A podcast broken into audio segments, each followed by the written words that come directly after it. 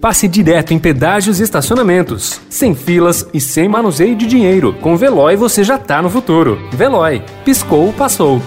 Notícia no seu tempo. Metrópole.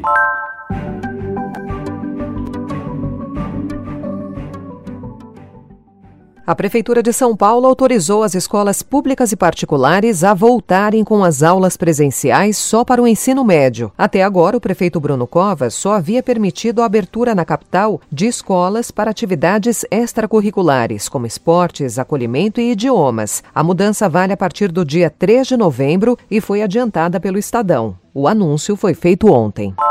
O Sindicato dos Estabelecimentos de Ensino no Estado criticou a decisão. A entidade teme que um adiamento das atividades regulares na educação infantil, creche e pré-escola leve a um cancelamento ainda maior de matrículas.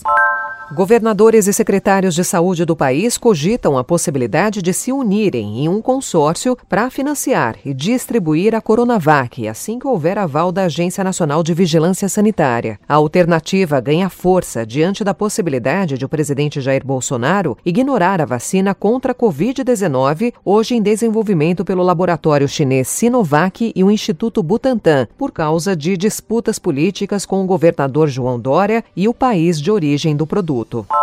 O IBAMA e o Instituto Chico Mendes de Biodiversidade, o ICMBio, acumulam mais de 25 milhões de reais em dívidas. Os órgãos do Ministério do Meio Ambiente têm contas de serviços básicos com atrasos que chegam a mais de 90 dias. Há faturas em aberto de contratos de manutenção predial, contas de luz, abastecimento de veículos e aluguéis de aeronaves. Diante da falta de verba, o Ibama suspendeu todas as operações de combate a incêndios ontem.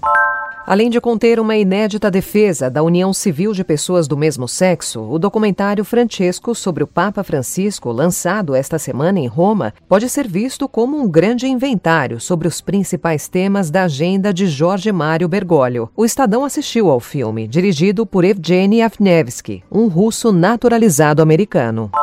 Um professor da Universidade Federal do Rio de Janeiro é suspeito de comandar um esquema de tráfico de fósseis na Chapada do Araripe, no extremo sul do Ceará. A Polícia Federal deflagrou ontem cedo a Operação Santana Raptor, com 100 agentes, e prendeu três suspeitos apontados como atravessadores do esquema. Além do professor, empresários donos de mineradoras também são alvos de investigação. Notícia no seu tempo. Pegando a estrada ou só indo no shopping? Com o Veloy você já está no futuro e passa direto em pedágios e estacionamentos, sem filas, sem contato e sem manusear dinheiro. Aproveite 12 mensalidades grátis e peça já o seu adesivo em veloy.com.br.